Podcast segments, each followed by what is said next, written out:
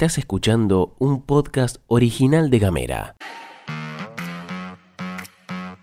Hoy es miércoles 31 de mayo y tenemos varias cosas para contarte. Bienvenidas y bienvenidos a la pastilla de Gamera. En casa, En Ushuaia. en camino, En Tolwyn. en tu celu, En Río Grande. en 7 En minutos. toda la Argentina. Estas son las noticias para arrancar la jornada.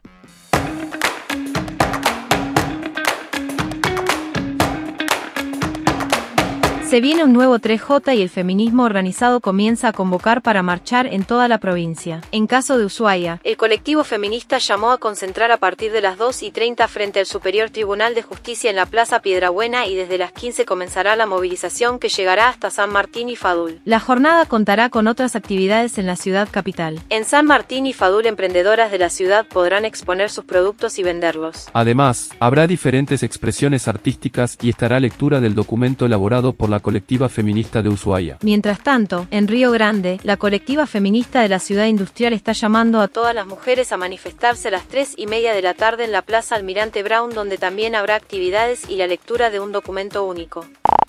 El encargado de la Cámara de Transporte de la provincia, Darío Loreto, confirmó que la empresa chilena que se encarga del transbordo en el cruce bloqueó las cuentas que tiene con las empresas de transporte fueguinas hasta que se pongan al día con los pagos pendientes. En diálogo con Nacional Ushuaia, Loreto reveló que hace más de 25 días que el Banco Central no libera dólares. El representante de los transportistas explicó que el sistema por el cual las empresas solicitan la transferencia de la moneda estadounidense se ha vuelto complicado, lo que ocasiona retrasos en la cancelación de las deudas a través del pago con dólar oficial. En la entrevista, Loreto afirmó que están trabajando junto al cónsul chileno en Río Grande, la Cámara de Comercio y representantes de la empresa del cruce para intentar resolver la situación, realizar los pagos y analizar cómo seguir adelante. Por el momento, se están enviando camiones con pesos argentinos y ellos continúan aceptándolos. Pero esta modalidad se acordó mantenerla solo hasta fin de mes. Esto es un tema bastante sensible para la isla, porque Loreto evidenció en la entrevista que el servicio que brinda la transbordadora es fundamental para los fueguinos, ya que a través de los cruces se abastece a toda la provincia. Los alimentos y los insumos para la producción fueguina provienen por tierra desde Chile.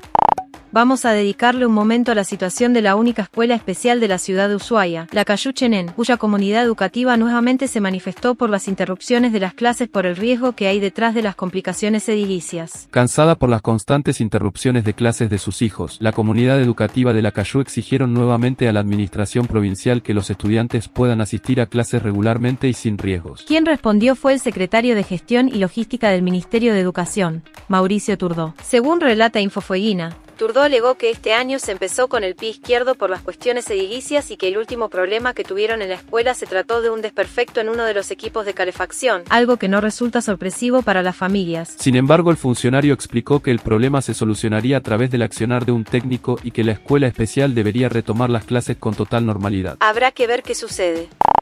Nos vamos a otra provincia porque se conoció que la FIP llevó a cabo operativos en la provincia de Santa Fe, donde se incautaron más de 140 toneladas de maíz debido a la detección de documentación falsa en el transporte de los granos. El valor de la mercadería confiscada se estima en 6,8 millones de pesos. En uno de los operativos, en la autopista Rosario-Buenos Aires, se detuvo un camión que transportaba 48 toneladas de maíz proveniente de Córdoba. Se constató que la carga era el doble de lo declarado en el remito presentado por el conductor. Además, tanto el emisor como el destinatario de la mercadería carecían de capacidad económica para realizar operaciones de comercialización de granos. Como resultado de esta irregularidad, se incautó la totalidad del cereal, valorado en 2,3 millones de pesos. En otro procedimiento llevado a cabo cerca de la ciudad de San Cristóbal, se incautaron otras 94 toneladas de maíz en dos camiones que eran transportados de manera irregular. La mercadería, valuada en 4,5 millones de pesos, circulaba sin la correspondiente carta de porte electrónica, lo que levantó sospechas sobre su origen. Si bien parecen montos chicos, un granito arriba del otro van sumando. Tenemos economía Literatura, y género. Tenemos música, identidad identidad. y humor. Cuando quieras, donde quieras. Donde quieras. Encontra nuestros podcasts En gamera.com.ar. Llegamos al final de la pastilla de Gamera. Te deseamos una excelente jornada de miércoles y si tenemos suerte, mañana vuelve Gastón que hoy se hizo el G y puso a grabar a la inteligencia artificial. El compañero que estuvo conmigo hoy se llama Tomás, yo soy Elena y te abrazo fuerte. Hasta mañana.